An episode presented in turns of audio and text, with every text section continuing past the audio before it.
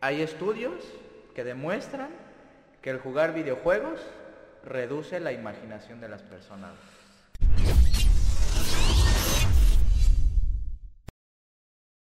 ¿Qué tal titanes? Pues en esta segunda parte vamos a seguir analizando otra vez con Iván, otra vez con Iván, eh, el tema que traemos ahorita entre manos, que es el de por qué se vuelve uno adicto a los videojuegos o a cualquier tipo de, adicción.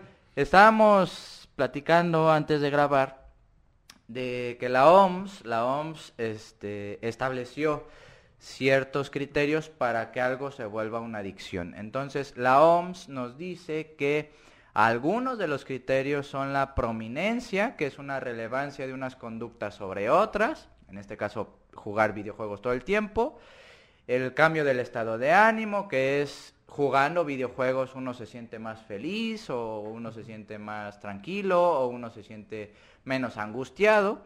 Eh, la tolerancia, el nivel de tolerancia, ¿qué significa esto? Que uno tiene que ir jugando más y más y más tiempo para que ese umbral se vaya expandiendo y por lo tanto estemos más tiempo eh, jugando videojuegos. Los síntomas de abstinencia, que creo que ya eh, se dan por supuestos que, saben ustedes qué es esta parte mayores conflictos familiares, mayores conflictos escolares, mayores conflictos de pareja, mayores conflictos con los amigos. ¿Por qué? Por estar todo el tiempo jugando videojuegos. Y recaídas, ¿no? Cuando uno intenta eh, dejar los videojuegos por un lado y tiene una recaída porque ya necesitaba o porque cayó en las garras de, los videojuegos, ¿no? Entonces, en este sentido, estamos de acuerdo en que existen todos esos criterios, pero aquí lo que vamos a analizar con Iván es qué tiene de relevante estos criterios, es decir, por qué se eh, vuelven anormales o inadecuados este tipo de comportamientos. ¿Tú, ¿Tú, qué opinas respecto a este, a este rasgo o a este criterio que, establece la OMS? Yo, yo, creo que sigue un poco de la mano con lo que comentábamos. Eh, se vuelve relevante cuando, cuando es funcional a la dinámica social, ¿no? a la dinámica de mercado, a la dinámica política. Entonces, entonces un poquito con lo que mencionábamos y comentábamos ya hacia el final del video pasado, eh, no es adicto el que está produciendo y el que trabaja del videojuego, que seguramente está 11 horas entrenando. Pero si soy adicto yo quizás estoy 7 horas, pero no estoy produciendo. Entonces creo que eh, la relevancia en las actividades diarias se ve como truncada o se, o se ve imposibilitada justamente cuando ya, ya, el individuo no es partícipe de la dinámica de producción. Total. ¿No? Yo, yo creo que esa es la cuestión. Sí, sí, sí. Respecto a la prominencia. Y aplicable no solo a los videojuegos, sino a cualquier, a cualquier, actividad. Entonces, el, grado de de enfermedad que ponen en este rasgo no tiene nada de enfermo. No. O sea, uno hace todo el tiempo, uno, uno discrimina Exactamente. ciertas conductas sobre otras, porque si no se, se, volvería loco. Claro, por supuesto. O sea, imagínense que ahorita que estamos hablando me, me pusiera a escribir y a editar, o sea, no se puede. Claro. Entonces, la, la, la prominencia tiene que ver con algo que es totalmente funcional, incluso hasta eh, necesario hacer Claro. Para poder vivir en la vida, sobre todo actual.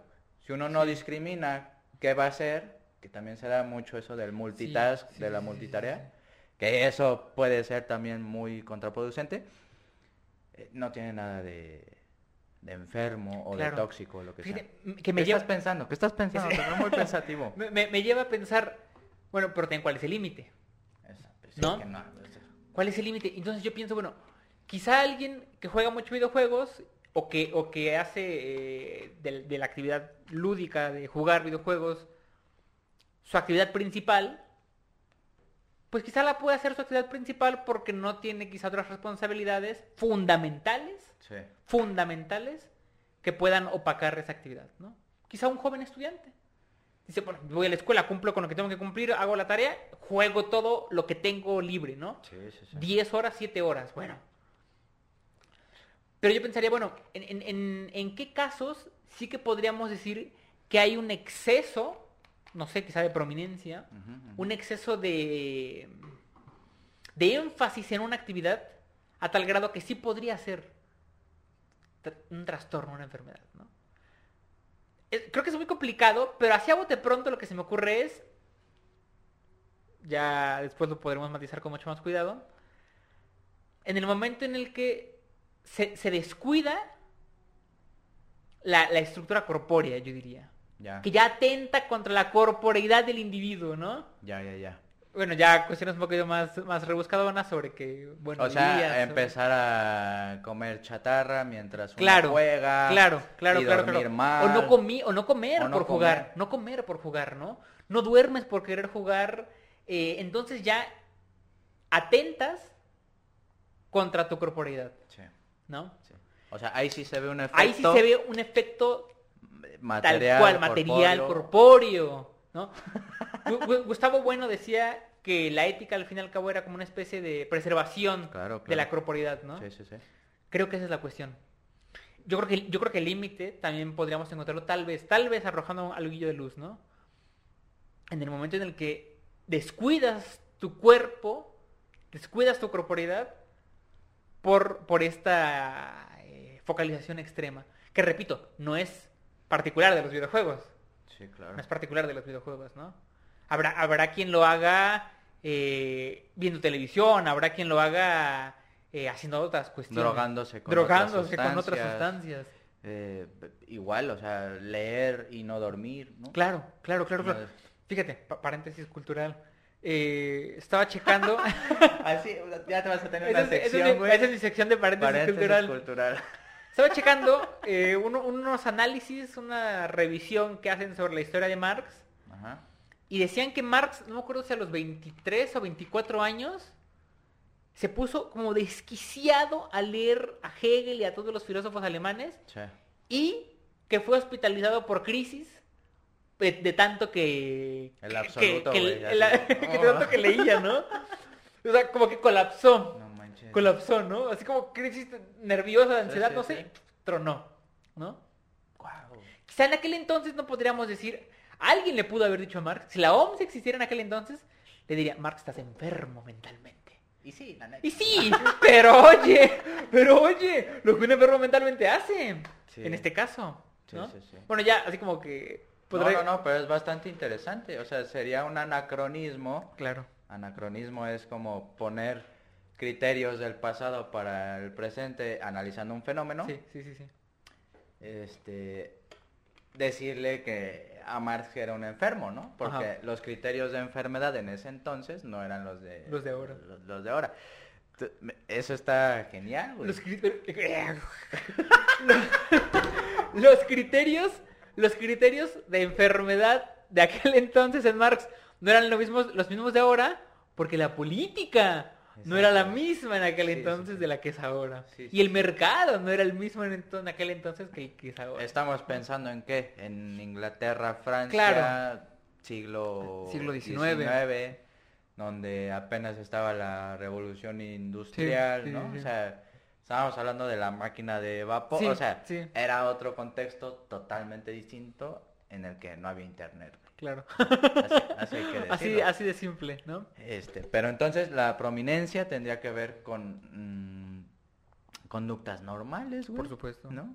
Que en algún punto, y ese límite confuso que hay, que el límite sería el cuerpo, Para mí sí sería el cuerpo. para empezar, en donde sí ya habría una afectación, Claro. digamos, en el comportamiento. El cambio del estado de ánimo, que aquí pues psicológicamente, incluso interaccionalmente, influye. Esa es buena, esa es buena. Y otra vez retomado el ejemplo de LOL. A ver, LOL. Mira, yo, yo no soy, yo nunca he sido un joven de videojuegos. Nunca, nunca rojo. Yo era un niño de esos que no sé, jugaba con tierra o palos, no sé. Pero yo nunca jugué con videojuegos, yo nunca jugué con videojuegos, yo no, yo no, yo no, yo no era un niño de videojuegos. Pero LOL, te lo voy a decir así, no me es placentero. Mm. No me genera ningún estímulo positivo. Es frustrante. Me frustra y me enoja. Algunos te entenderán. Algunos me entenderán, y estoy seguro que la inmensa mayoría que juega LOL me entenderá. No es divertido. Es divertido ganar. Bueno, no, no es divertido ganar. Es eh, satisfactorio ganar.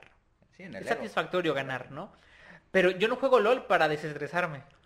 Al revés. Al revés. Para estresar. Para estresarme. ¿No? Habrá videojuegos que seguramente sí, ¿no? Algún jueguito más tranquilo, no sé. quizá un juego individual puede desestresar. Pero un juego en equipo, Sí. donde tus, tus este, capacidades se ven constantemente cuestionadas, es frustrante. Sí, sí. ¿Qué es lo que me mantiene ahí entonces? Te lo voy a decir así. Yo creo que, eh, bueno, no es lo que se me ocurre ahorita. Una noción quizá de constante mejora, ¿no? Por ejemplo, me gusta, me gusta entrenar, pero a veces me es, me es pesado también, Claro. ¿no? Entrenar de, en el De entrenar gimnasio, ¿no? entrenar en el Sí, gimnasio, ¿no? Pero también me es pesado. Claro, Sin embargo, es una cuestión de constante mejora. sí. ¿no? Y progreso. Creo, creo que un poco tal vez, no, no siempre, pero un poco podría pasar. Si no lo disfrutas y sigues ahí, eh, si no es por una cuestión lúdica de diversión, quizá pueda ser por un objetivo de progreso. Puede ser. Puede ser, por supuesto. Puede ser. Eh, Acá la diferencia es que en el gimnasio estás tú Exactamente. con, ahora sí que con tu cuerpo y contigo mismo. O sea, es un objetivo que tú te trazaste. Claro. Pero en LOL eh, eh, va por otro lado Sí. La frustración. güey. Va por otro lado. Porque supongo que tú al cargar determinado número o determinados kilos y no poder, te frustra. Claro. Pero dices, no, pues le tengo que dar más este, al gym y quizás la semana que entre logre la marca. Y dices, ah, qué chido, voy a incrementar. Pero acá, ¿qué pasa, güey? Como decías, ¿no? Es a largo plazo, Sí. donde estás en permanente cuestionamiento de tus habilidades y de las otras personas. Y eso es lo que, lo que poco a poco te va poniendo en duda tus capacidades. En ese sentido yo creo que, que, que- que sí, el, el- el cambio del estado de ánimo como criterio o rasgo para considerar una adicción, pues tiene que ver por la frustración y por el poder que el sujeto adquiere o siente al poder combatir al otro equipo. Claro. Yo creo que ahí estaría. No sería un- un- una cuestión de estado de ánimo, güey, Sí. sino que sería el sentimiento de tener poder, güey. Por, otro, por, por, por vencer al otro. Porque al final de cuentas es un juego y lo que quieras, pero Claro, si pero no lo haces para vencer, Sí, te frustras, güey. por supuesto, por supuesto. Entonces, sí. Yo creo que por ahí iría. Yo creo que por ahí iría. Pero fíjate, cambio en estado de ánimo. O sea, No, no manches. O sea, ahorita estamos, supongo que contentos. Pero si tienes una llamada en el que a alguien mataron, o ahorita que pasó la patrulla, ¿no? Ay, ya, en la patrulla. sí. O se va la luz, nuestro estado de ánimo va, a ex- cambiar. Exactamente, exactamente. es Entonces- que no es un rasgo... Es que no es- Y ya para no hacer más largo este, esta onda, síntomas de abstinencia, eh, conflictos intrafamiliares y Sí. recaídas, pues es que en algún punto, Claro, o sea, por supuesto, por supuesto. Lo que, lo que te comentaba, ¿no? Eh, llegó un punto cuando jugaba mucho, mucho LOL, sobre todo hacia antes de dormir, sobre todo hacia antes de dormir, que yo me acostaba y te lo juro, pensaba en los combos y en las estrategias. Antes de dormir, soñaba a veces, soñaba con el juego. Pero te soy muy honesto, cuando yo estaba bien metido en mi tesis, también me dormía pensando en eso. Sí. Me dormía pensando en eso. Y yo, yo le iba así rascándole, ¿no? Ahorita que me acaban de dar la materia en filosofía, apla- aplausos, ahorita que me acaban de dar la materia en, en filosofía, a donde voy estoy pensando. Sí. Yo creo que a veces la gente se me queda viendo raro porque a veces se me sale el, hablar solo. Estoy así y digo, sí, ah. y la gente así como, ¿no? Mm, Déjenlo. El Joker mamado. El Joker mamador. O sea, pe- pero creo que es porque ahora mi prominencia se focaliza en la clase que me dieron. Por supuesto. ¿no? Se focalizó en mi tesis. Y en ese momento se focalizó en el juego. Y entonces mis pensamientos y mis conductas se centrarán en, en eso. ¿no? Por supuesto. Pero eso no tiene nada de anormal. Ni de O sea, enfermo. puede ser absolutamente normal. Claro. Ah, O sea, ¿para qué hicimos esto? Para relativizar lo que se presenta como una, una ley, algo que al- objetivo, además se presenta como algo Claro. objetivo. Y ahora, algo que me pareció fundamental y muy interesante para, para nuestros este, podcast escucha, o no sé cómo se diga, eh, es que hay estudios que demuestran que el jugar videojuegos reduce la imaginación de las personas. Qué curioso. ¿En qué sentido? Que tú al jugar videojuegos y al estar experimentando los mundos que, que te ponen ahí en el videojuego, Claro, sí. ya no desarrollas esta capacidad de imaginar mundos posibles. No estoy siendo utópico, Claro, claro, claro. sino, sino que no sean los mundos, eh, vamos a decirlo así, que puedes de- llegar a desarrollar con creatividad o con esfuerzo Sí. o con algún tipo de proyecto que no sea el que te presentan ahí. Entonces, eso está bien peligroso porque ya tienes a personas que la realidad no son capaces de imaginar a dónde quieren llegar, alguna aspiración, alguna expectativa de pareja, sino que van eh, perdiendo esa imaginación porque ya se les es dada Sí, en claro. ese videojuego. Entonces, eso está bien problemático. Sí, por supuesto. Fíjate, no sé si, bueno, no sé una, una característica propia de videojuegos, pero me ha tocado mucho eh, tener conocidos que tienen contacto con, con bebés, con niños muy pequeños, que desde pequeñitos les entregan aparatos tecnológicos, ¿no? O que Oh. los ponen a jugar. Terrible. Y algo, algo notado. Jugar digitalmente. Jugar digitalmente, ¿no? El niñito, no sé, arrastra esto, cosas así, ¿no? Sí, sí. Algo he notado. ¿Por qué traes un lápiz en la mano? Era para subrayar algo, pero me da, me siento más, más, más, más, más pro. Arquitectura. Más de las arquitectura. ideas. Hay, hay, hay una cuestión. He, he notado que, les- que estos niños, y seguramente hay estudios habrá al respecto, Sí. eh, tardan más en hablar. En...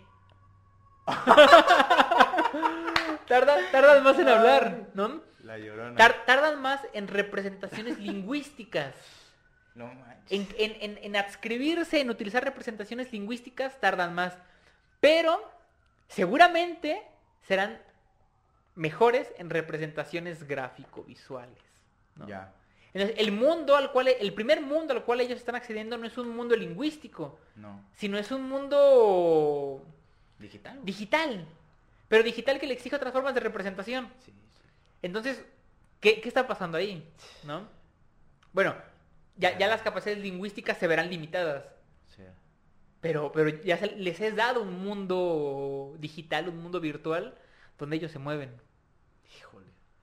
Es problemático Claro. eso, porque aquí uno cuestionaría lo siguiente. Se tendría que ir dejando las habilidades lingüísticas como desarrollo psicológico, Sí, claro. ¿no? Siguiendo un poco a Vygotsky o a Piaget, al que me digas, para ir desarrollando otro tipo de habilidades, Uh, otro tipo de aprendizajes, o otro tipo de Rojo. construcción de Claro. representación de la realidad. Ahí está el dilema. Claro. Ahí está el dilema. O sea, yo te puedo decir, es que no, no tienes que someter tan chiquito a un, eh, ya decía alumno, pero no, este, a una persona, a un bebé, a eh, tecnología, precisamente por eso, porque su lenguaje, la comprensión de palabras, su representación, e- incluso su, su, su cuerpo se tiene que coordinar, etcétera. Pero a lo mejor para donde vamos es que las habilidades digitales tendrán que ser desarrolladas en detrimento de otras. Ahí está, ahí está la polémica. Claro. Lo primero que se me ocurre ahorita ya es este. Nada más para dejarlo sobre la mesa A y luego poder retomarlo. Yo diría que pueden ser eh, relegadas cierto desarrollo de habilidades lingüísticas sí. en pro de la adquisición de habilidades digitales, pero, pero siempre bajo la exigencia del mundo, ¿no? Compatibilidad con el mundo. Compatibilidad con el mundo. El mundo te lo exige, pues ya ni siquiera es que sea bueno o malo, sino necesario, ¿no?